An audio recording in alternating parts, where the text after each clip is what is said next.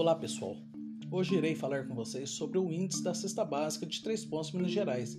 Índice esse que iniciou no mês de abril de 2020 e hoje ela está completando um ano e dois meses. Essa pesquisa segue o mesmo padrão metodológico adotado pela Diese a nível nacional. Ela é composta por 13 itens, que são óleo de soja, arroz, carne bovina, manteiga, café em pó, açúcar refinado, farinha de trigo, tomate, leite integral, pão francês, batata, feijão carioquinha, banana. O aumento e a queda nos preços sempre fizeram parte do cotidiano dos brasileiros, mesmo depois do fim da hiperinflação que vivenciamos nos anos 80 e início dos anos 90.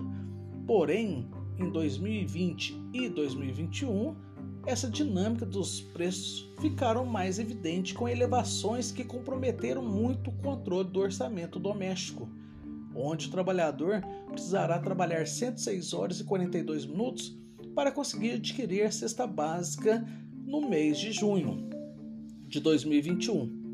Em abril de 2020, a FATEPS, o Departamento de Pesquisa e um mestrado em Gestão de Desenvolvimento Regional do Grupo Unis iniciaram a pesquisa dos preços do índice da cesta básica na cidade de Três Pontas, mostrando todos os meses o comportamento geral do valor da cesta e as suas variações dos preços de cada produto. Durante o período da realização dessa pesquisa, entre abril de 2020 e maio de 2021, o valor médio da cesta básica na cidade teve um aumento de 26,12%, partindo de R$ 429,42 para R$ 544,57, aonde isso equivale os 429 reais equivale a 83 horas trabalhadas e 544 equivale a 106 horas e 42 minutos trabalhados. Então teve um aumento real de R$ 115,15. Vou apresentar as variações dos produtos nesse intervalo de um ano e dois meses.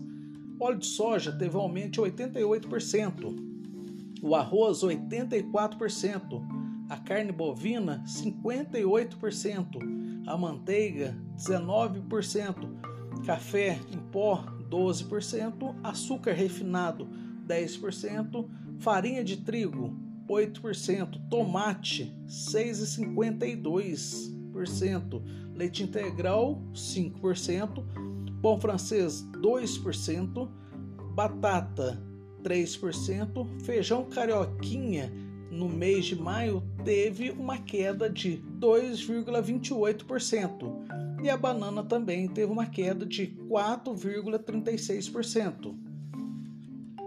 Importante destacar que os três grandes vilões dos preços nesse período foram o óleo de soja, arroz e a carne bovina, o que justifica esse aumento e, e eles estarem como os vilões.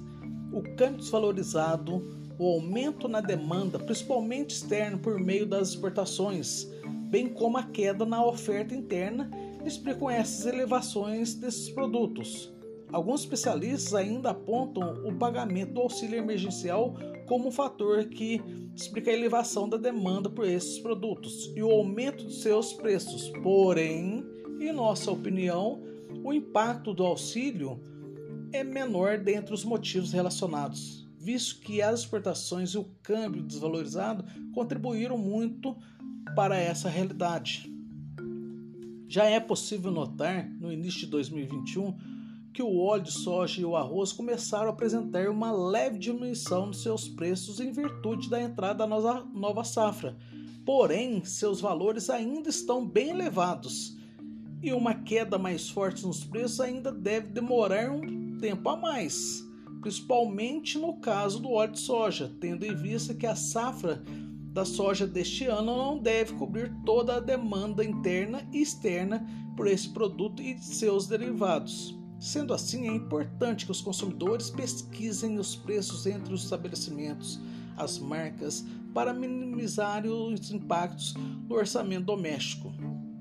Então, pessoal, Quando forem ao supermercado, ao varejo, leve sua calculadora, faça suas cotações para conseguir o melhor preço e o melhor produto.